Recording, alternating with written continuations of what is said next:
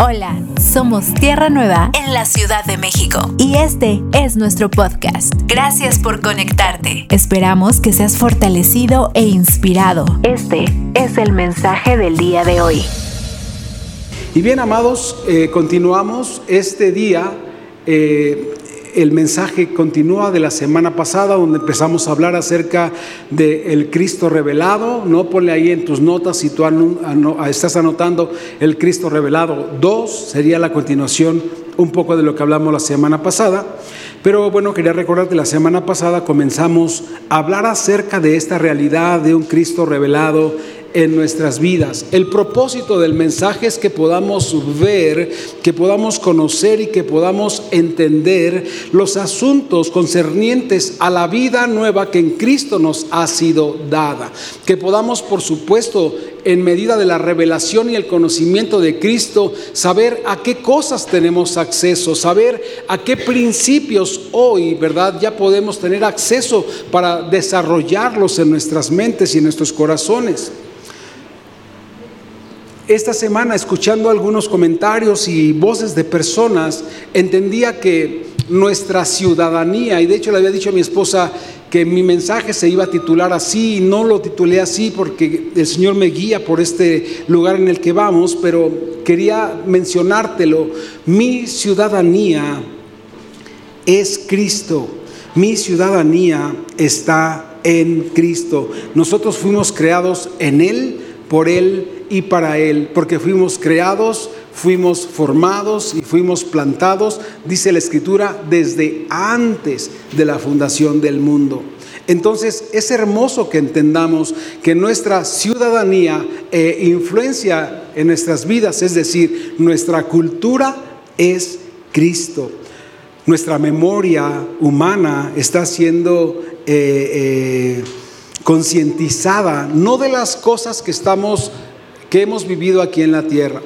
No del momento en el que podemos decir yo tengo tantos años de conocer al Señor, pero tengo tantos años de edad y yo antes era esto. El Señor nos está llevando a entender más atrás, es decir, al origen de nuestra creación, porque dice la Escritura que fuimos creados antes de la fundación del mundo y que Dios ya tenía un propósito para cada uno de nosotros. En Juan primera carta de Juan en el capítulo 5, verso 6 en adelante, eh, dice de una manera maravillosa que Jesucristo fue revelado como el Hijo de Dios por medio de su obediencia cuando fue bautizado, ¿verdad? Dice también cuando fue sumergido en agua y cuando su sangre fue derramada en la cruz.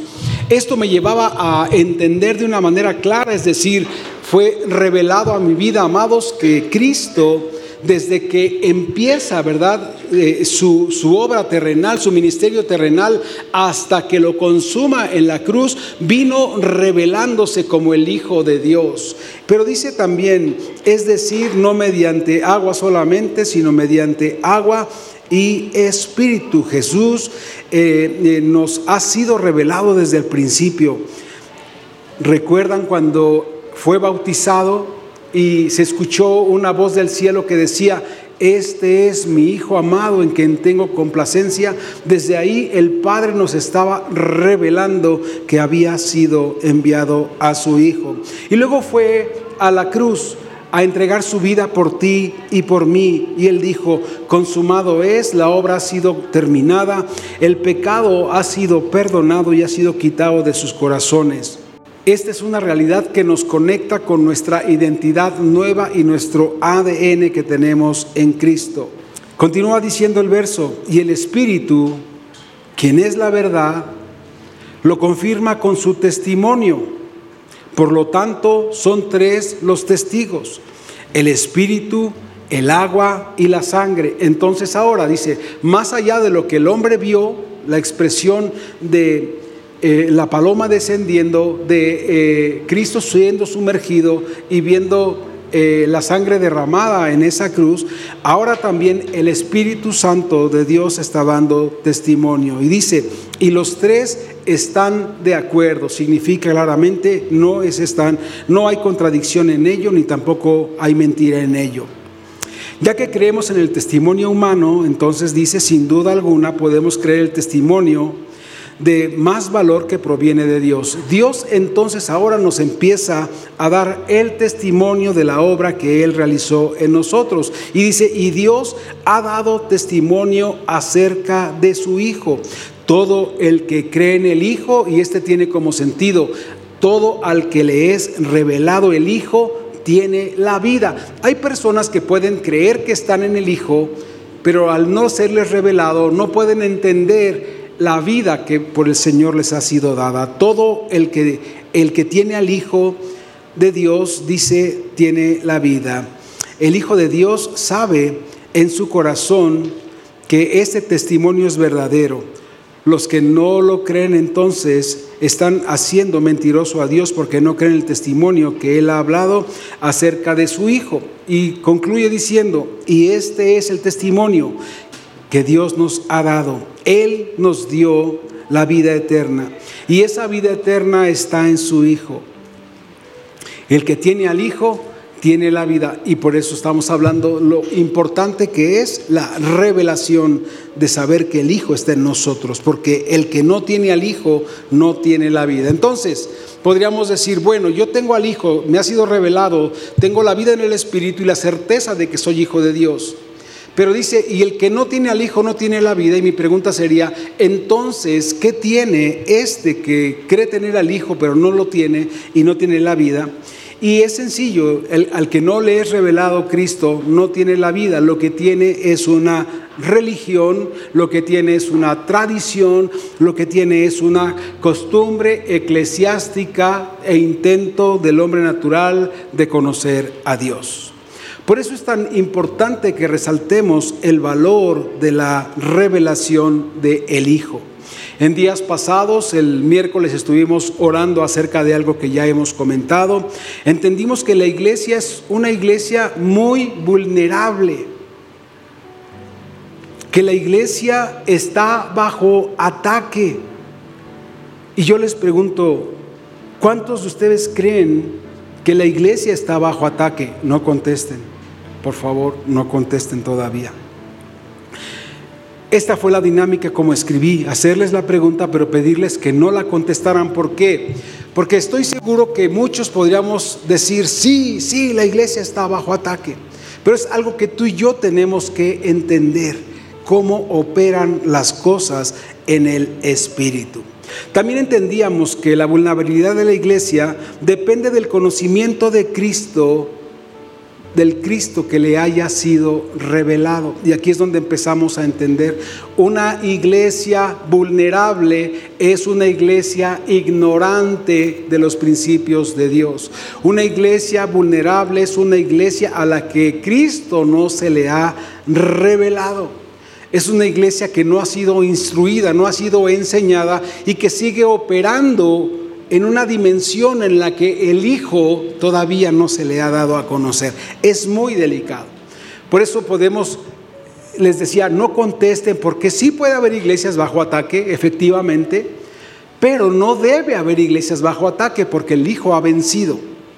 El Hijo es la victoria que se nos ha dado aquí en la tierra. El enemigo no tiene mayor poder que Dios para estarnos atacando. Nadie de ustedes debe seguir creyendo que el enemigo lo tiene sometido, que el enemigo lo tiene asoleado, que el enemigo no lo deja, porque el enemigo ha sido vencido. Pero para que eso empiece a operar como una realidad en tu vida, el Cristo resucitado debe revelársete a ti de manera personal. Tú tienes que tener esa certeza de que esa vida de Dios que opera en ti ahora tiene ese poder y entonces el enemigo no va a poder tocarte, ni siquiera se te va a poder acercar.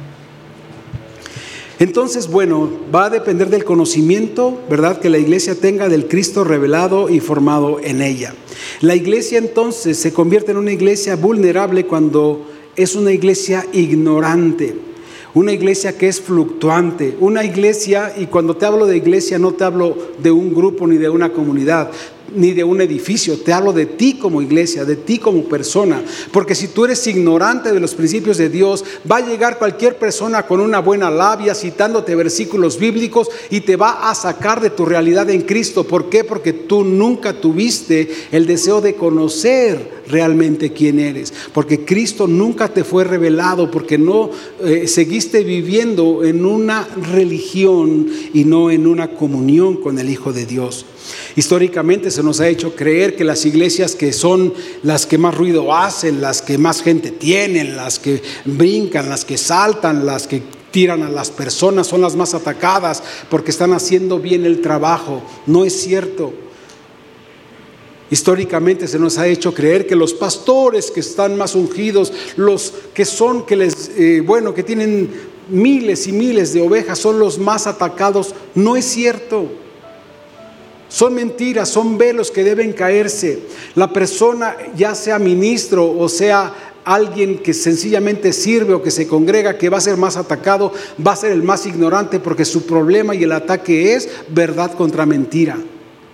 Cuando viene la mentira, si tú la crees, eh, aceptaste el ataque. Pero cuando viene la verdad, si tú te afirmas en las cosas que Dios te ha revelado, entonces no serás movido de tu identidad. No es verdad que las personas que estamos al frente, y yo quisiera decirte que yo como pastor soy más atacado que tú, pero no es cierto.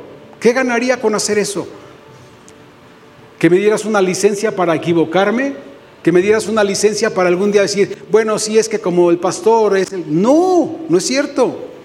Todos somos hijos de Dios y todos tenemos el mismo espíritu de poder. Nadie tiene un espíritu más poderoso que otro. Lo que hay es ignorancia. Y si nosotros seguimos siendo ignorantes, va a llegar alguien a sacarnos de la realidad y de la verdad en la que Cristo nos ha estado sumergiendo. La iglesia entonces más vulnerable eh, y los ministros que son más vulnerables son aquellos que están engañados, aquellos que por su corta vista han decidido permanecer en una religiosidad.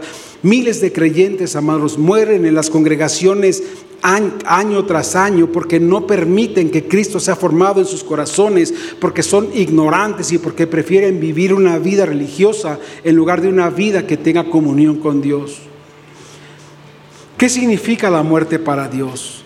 En el libro de Génesis, desde el principio, Dios le dice al hombre, de todos los árboles que están en el huerto puedes comer, menos de este árbol. Le dice en el Génesis 2.17, excepto del árbol del conocimiento del bien y del mal, no comerás, porque si comes ese fruto, ciertamente morirás. ¿Qué significa morir para Dios? Porque la muerte para Dios no es la extinción del hombre. Si fuera la extinción del hombre, entonces no hubiera habido más hombres, pues Adán era el primero y hubiera sido también el último.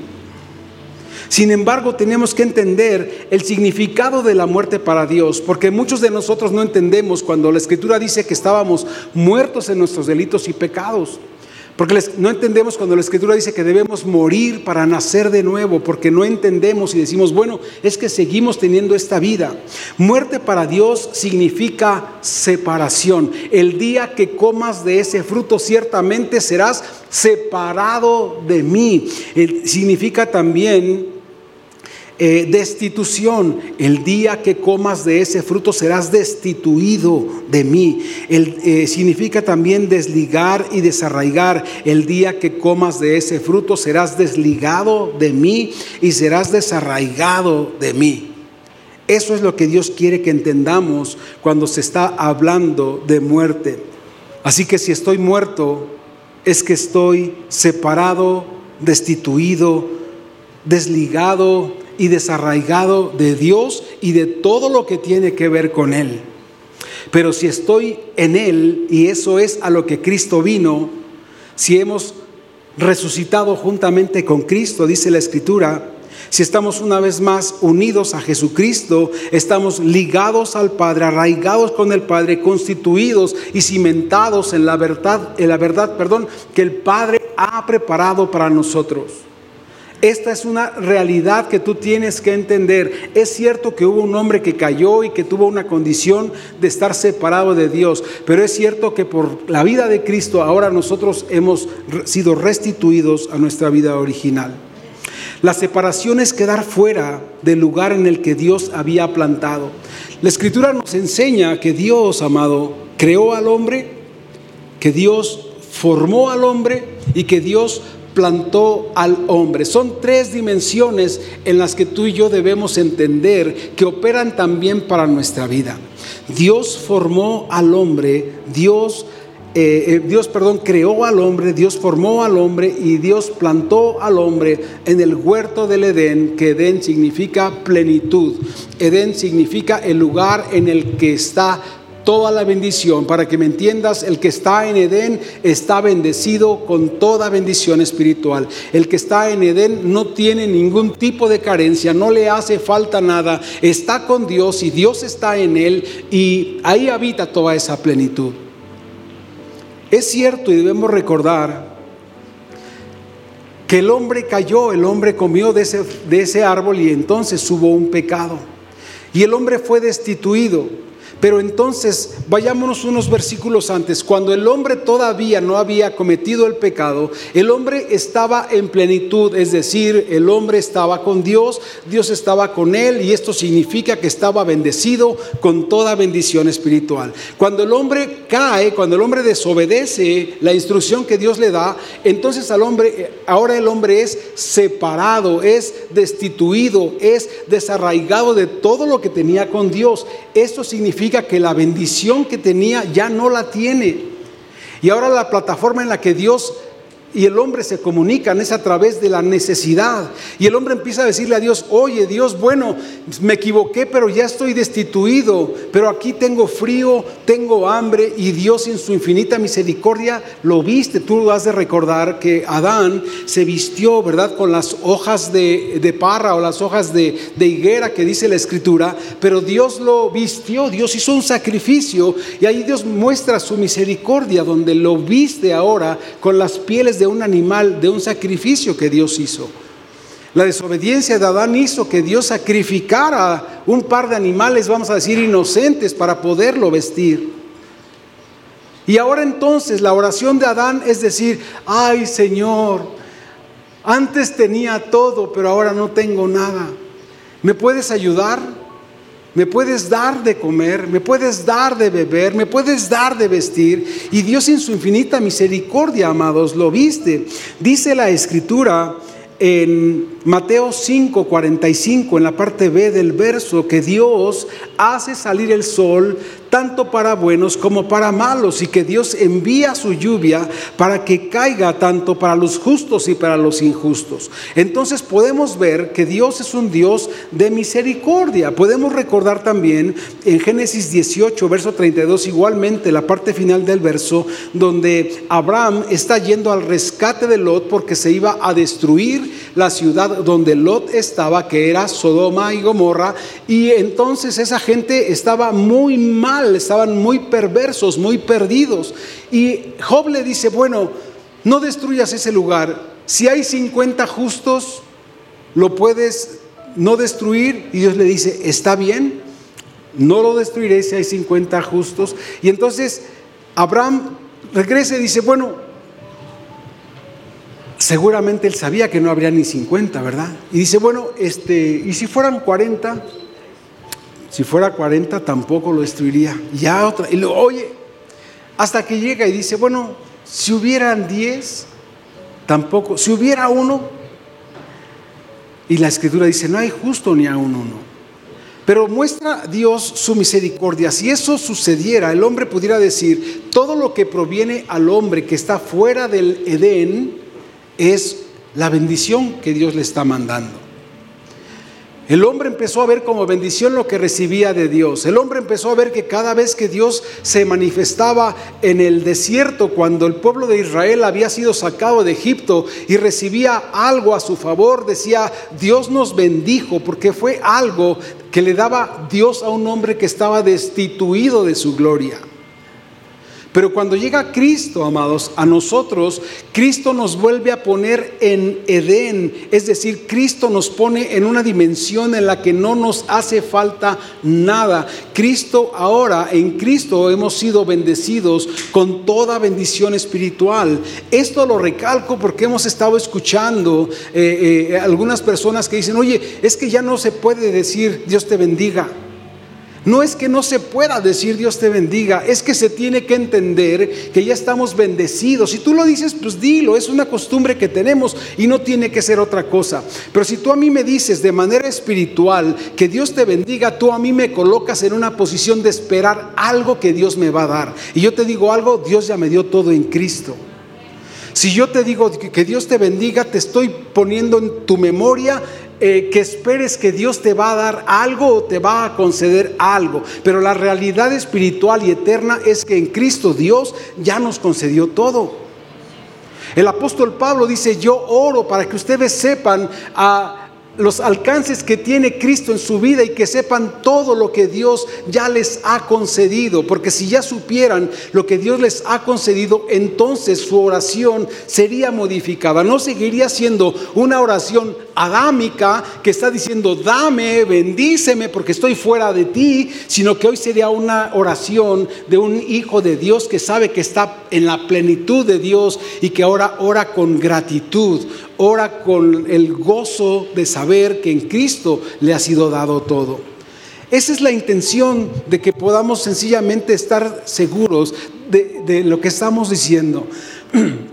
Cuando tú le das a una, moneda a una persona, te dice Dios te bendiga. Cuando tú le das eh, una, limosna, cuando tú, la gente dice Dios te bendiga por decir Dios te bendiga, ese es el punto.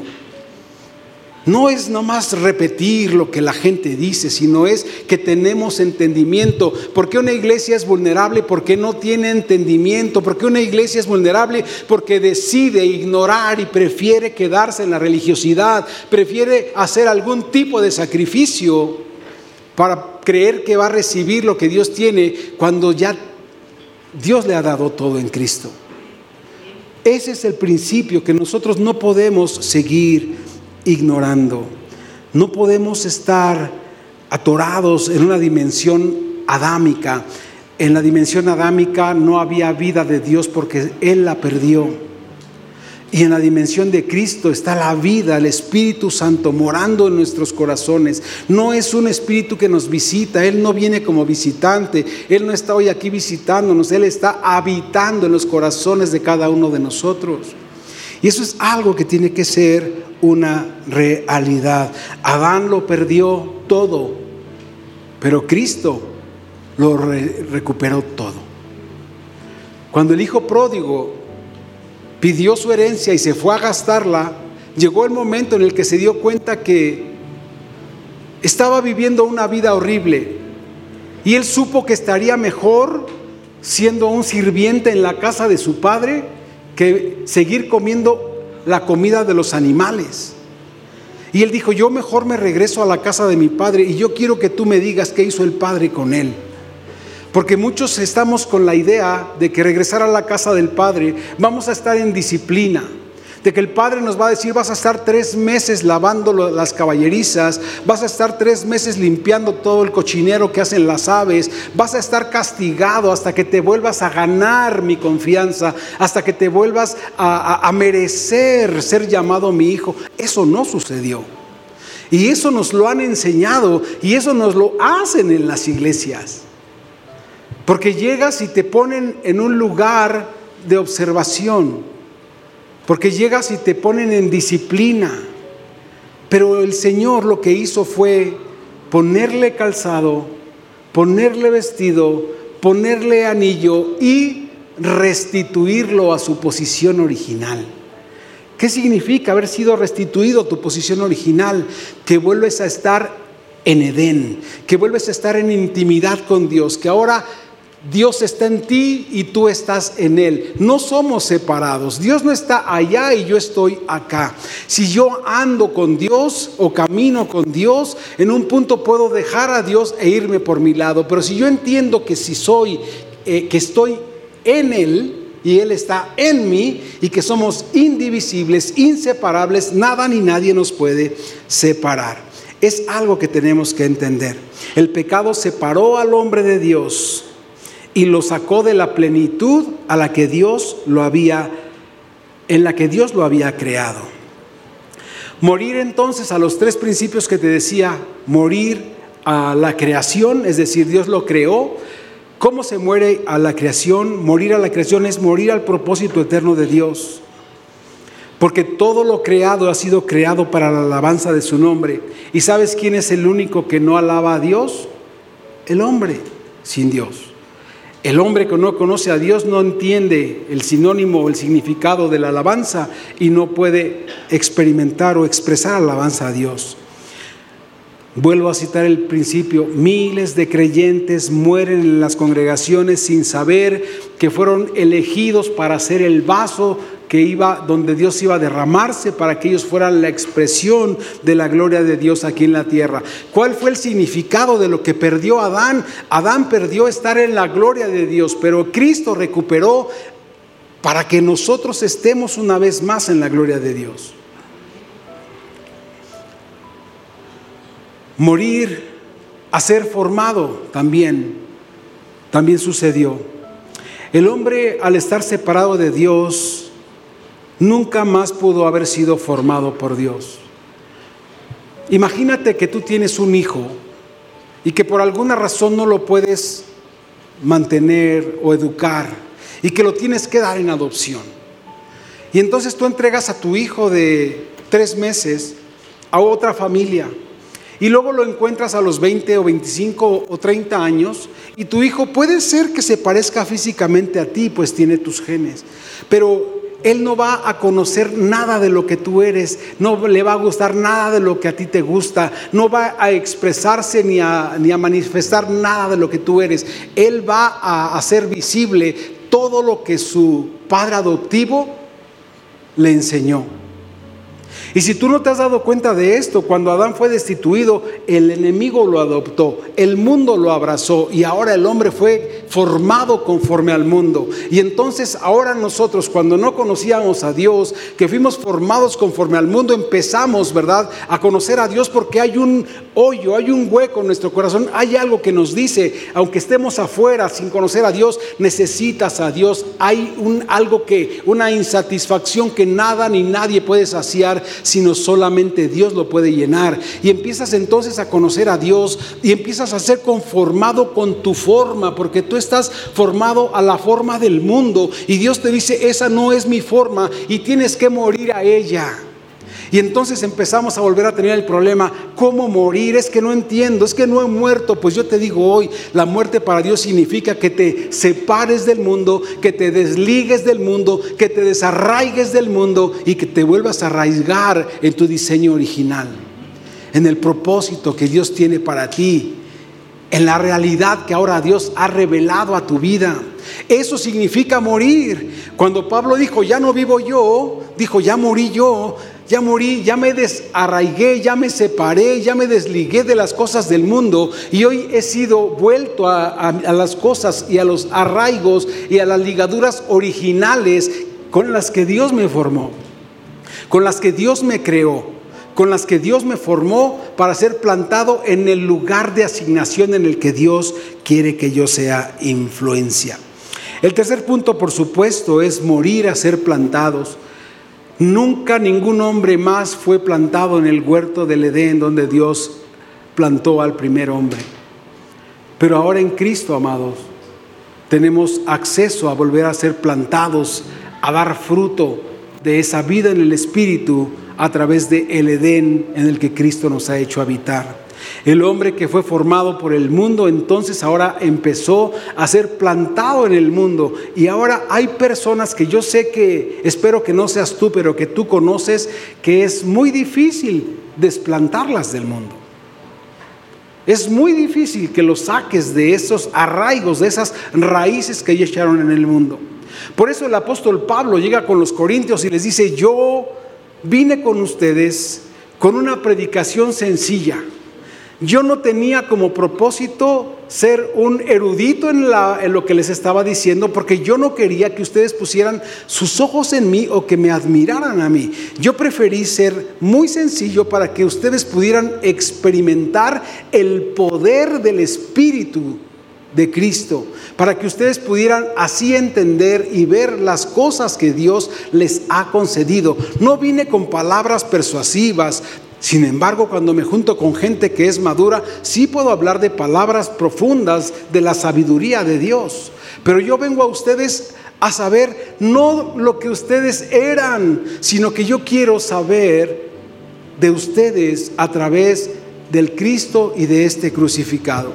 El apóstol Pablo tiene como propósito estarle diciendo a las personas, no me hables de lo que eras antes. Dice, me propuse no hablar de cosa alguna, que no tuviéramos nada que ver nosotros en lo que estábamos platicando, sino que todos pudiéramos hablar acerca del testimonio de Dios en cada uno de nosotros. Yo te pregunto, ¿qué ha sido de tu vida cuando Cristo llegó? No me digas dónde estabas, porque todos estábamos ahí, todos estábamos en el lodo, todos estábamos perdidos, todos estábamos eh, eh, en un mal camino, en una mala idea, pero dime ahora qué ha pasado, porque cuando damos testimonios estamos hablando de eso, donde ya nos sacó Dios, pero el testimonio de Dios es que demos a conocer lo que ha hecho Cristo en nosotros. Cómo nuestra vida ha sido reformada, cómo nuestra vida ha sido transformada, cómo hemos sido restituidos a nuestro lugar de origen, a nuestro propósito eterno y cómo hoy lo estamos manifestando en la tierra. Es cierto que esto nunca sucederá si Cristo no es revelado. El Cristo revelado, amado, es el que conecta al hombre que ha nacido de nuevo en su realidad presente y en su vida eterna.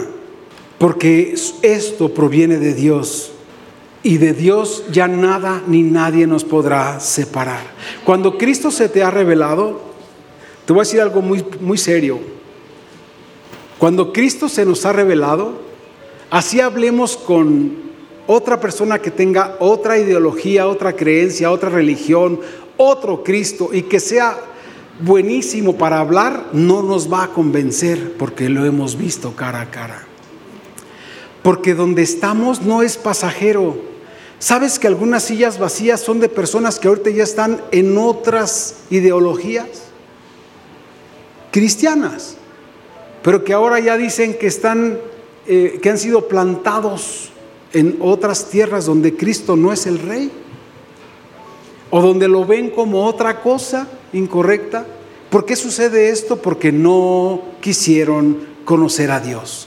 Porque pretendiendo ser, sabios, dice eh, Romanos 1, se hicieron necios y su perverso corazón los confundió y fueron entregados a esas realidades donde ahora van a tener sus consecuencias. Pero lo que tú y yo estamos hablando, amados, es eterno. Y tú tienes que saber que nada ni nadie te puede separar del amor de Dios.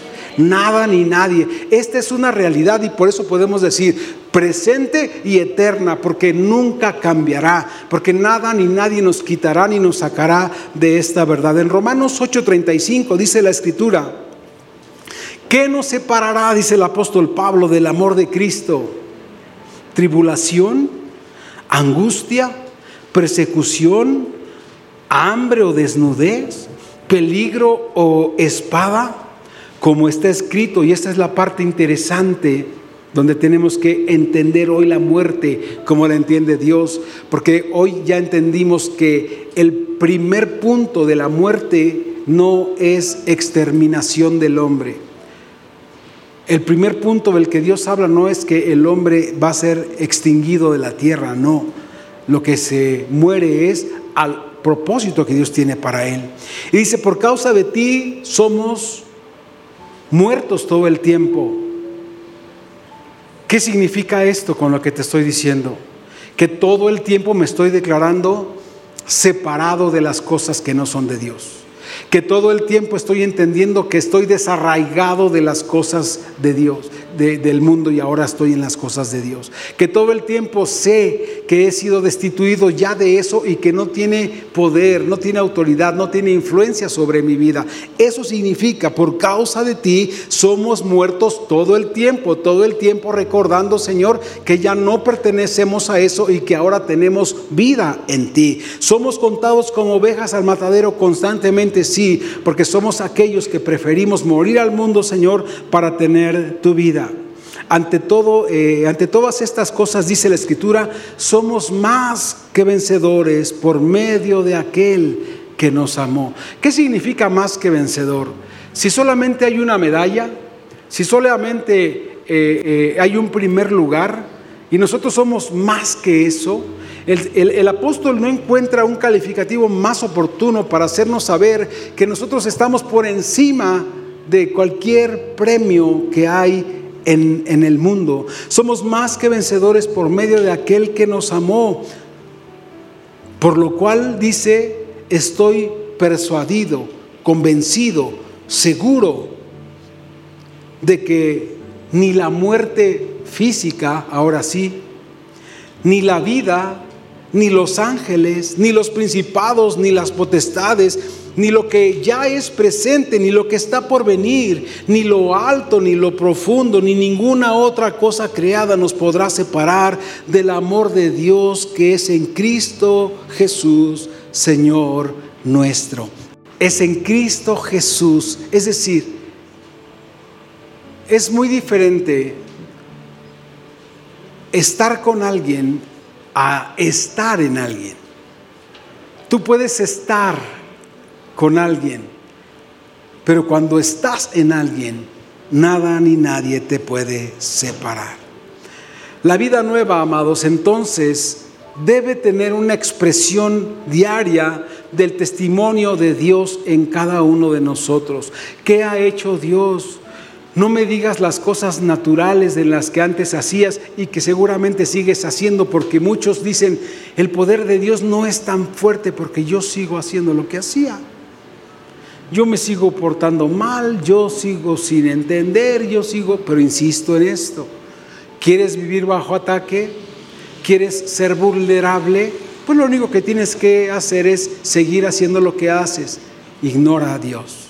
No busques a Dios, no conozcas a Dios, no permitas que Dios sea expresado o sea revelado a tu vida. Sigue viviendo eh, eh, separado de Dios. Eso te va a convertir en alguien vulnerable. El apóstol, insisto, nos quiere hablar acerca del Dios y del misterio que ha sido escrito en la Biblia. No sé si tú sepas que hay un misterio que estuvo escondido por los siglos de los siglos, pero que a Dios le plació revelárnoslos a ti y a mí. ¿Ya lo conoces el misterio? que estuvo escondido por los siglos de los siglos y ha sido revelado a nosotros el cuerpo, a la iglesia? ¿Sí lo conoces? A ver, dime cuál es. Cristo en nosotros. Cristo no afuera. Cristo, es decir, Dios no eh, presentándose eh, a través de una columna de fuego, Dios no presentándose a través de un maná, Dios no presentándose a través de un tabernáculo externo, Dios no estando fuera del hombre, sino Dios habitando nuestros corazones con una expresión constante del Espíritu Santo en nosotros. Ese es el misterio que nadie conoció y que todos los que estuvieron antes que nosotros anhelaron haber conocido, porque ellos sí tuvieron que vivir por esfuerzo y nosotros hoy simplemente vivimos por gracia, porque le hemos agradado a Dios.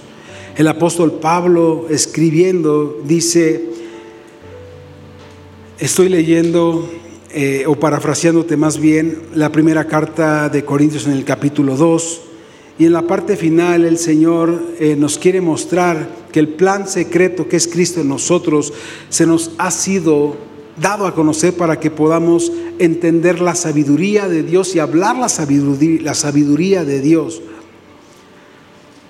no fue dado conforme a un espíritu humano que el espíritu no tiene idea de lo que Dios habla. Tampoco fue conforme al mundo, porque el mundo ignora todo lo que Dios es. Fue conforme a su espíritu, el Espíritu Santo que ha sido derramado en nuestros corazones. De manera dice que podamos conocer las maravillosas cosas que Dios nos ha concedido o que Dios nos ha regalado.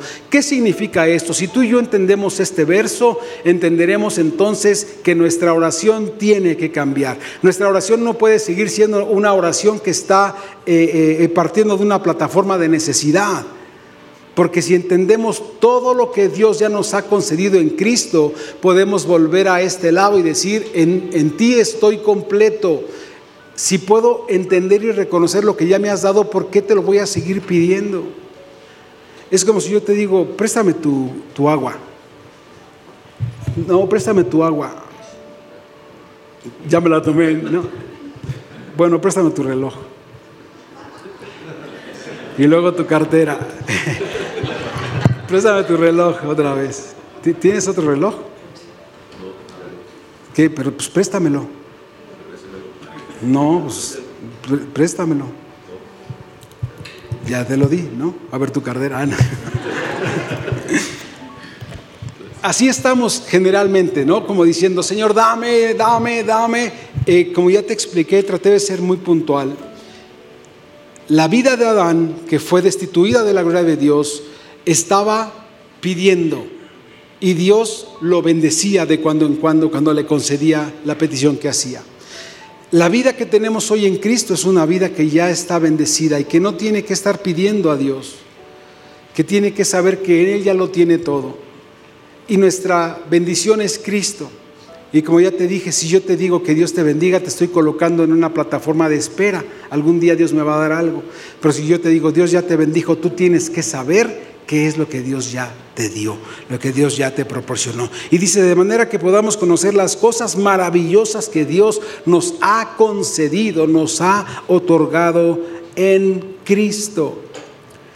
La mente de Cristo, amados, nos revela el amor del Padre a nuestras vidas. La mente de Cristo es una mente gobernante que gobierna sobre todos los miembros del cuerpo, es decir, sobre nosotros también. En Romanos 16, eh, verso 25 en adelante, el apóstol Pablo también escribe a los romanos y diciendo que el misterio que se ha mantenido oculto desde los tiempos ahora se nos ha dado a conocer. Y es algo en lo que tú y yo tenemos que estar siendo muy puntuales y muy entendidos, porque ya no estamos destituidos, tampoco estamos muertos, estamos vivos en Cristo y hemos sido constituidos y restituidos a la posición de hijos, y con ella estamos completos. Colosenses 1:26 dice, este mensaje se mantuvo en secreto durante siglos y generaciones, pero ahora se ha dado a conocer a los hijos de Dios, pues Él quiere que sus hijos sepan las riquezas y la gloria que, que, en Cristo les han sido otorgadas a los gentiles, que también más adelante nos hace saber que ya no hay judío, que ya no hay griego, que ya no hay gentil. Y bueno, voy a avanzar un poco aquí a la parte de abajo. Dice, ya no hay griego, no hay judío, no hay circuncisión, ni incursión, eh, incircuncisión, perdón, no hay bárbaro, no hay ni cita, no hay escriba, no hay siervo, no hay libre, eh, y, en palabras más comunes diríamos, no hay zapatero, no hay doctor, no hay arquitecto, no hay ingeniero, no hay hombre, no hay mujer, hemos sido constituidos uno en Cristo, somos su cuerpo, somos su iglesia, y Él así nos lo ha dado conocer. Dice, ha sido revelado a los santos. ¿Quiénes son los santos? Nosotros, la iglesia, los que tenemos la mente de Cristo. Y solo nosotros, a través de la mente de Cristo, podemos conocer el misterio que Dios nos ha revelado. Pablo es entonces enviado a revelar este misterio a todos aquellos que creen en Cristo Jesús. Pablo revela con su propia vida cuando él dice, ya no vivo yo, mi vida se acabó, ahora vive Cristo en mí. ¿Qué significa esto? Y es importante citarlo para concluir. Hemos estado hablando acerca de Cuando el apóstol Pablo escribe a los Gálatas y les dice, hijitos míos, por quienes vuelvo a sufrir dolores de parto hasta que Cristo sea formado en sus corazones. La misión, visión y propósito de los apóstoles es que Cristo sea formado en nuestros corazones. Pero entender esta palabra no es que el hombre natural se esté esforzando por dar fruto del Espíritu. Entender esta palabra es simple y sencillamente saber o configurar lo que dice Pablo, ya no vivo yo. Lo que ahora se expresa en mí es el Hijo de Dios. Entonces, no es que tú te esfuerces para que Cristo se haga visible, sino sencillamente que te mueras, que te quites de la escena y que lo dejes manifestarse a Él. Ponte de pie, vamos a concluir. Pablo define este misterio también hablándonos acerca de la plenitud de aquel que todo lo llena en todos, que es Cristo Jesús, nuestro Señor y Salvador. Termino con esto, Colosenses 2.10 dice, de modo que ustedes también están completos mediante la unión con Cristo, quien es la cabeza de todo gobernante y de toda autoridad. Vístanse con la naturaleza, con la nueva naturaleza, y se renovarán a medida que aprendan a conocer a su Creador y se aparecerán cada día más a Él. Padre, te damos gracias, Señor, por este tiempo. Gracias te damos siempre por tu palabra de verdad, tu palabra de poder. Oramos Dios en el nombre de Jesús porque sabiendo que somos iglesia no podemos seguir ignorando, Dios, lo que ya has concedido para nosotros. Sabiendo que somos iglesia, Señor, no podemos estar ajenos a tu verdad, a tu amor, a tu paz, a tu revelación. Gracias te damos precioso, Señor, por estos tiempos. Tiempos, Señor, de crecimiento, tiempos de madurez y de entendimiento Tiempos, Señor, que cumplen con los propósitos, o más bien dicho, con el propósito eterno que tú has revelado aquí en la tierra. Gracias te damos, Dios, porque hoy como hijos hemos sido restituidos a nuestra posición original y tenemos, Dios, todo lo que necesitamos, pues tú eres un Dios que suple todas nuestras necesidades conforme a tus riquezas en gloria. Te damos gracias, precioso Señor, en el nombre de Jesús. Amén. Para escuchar más mensajes como este, asegúrate de suscribirte a nuestro podcast para no perderte ningún episodio. Síguenos en nuestras redes sociales. Tierra Nueva, Comunidad Cristiana. Gracias por escucharnos.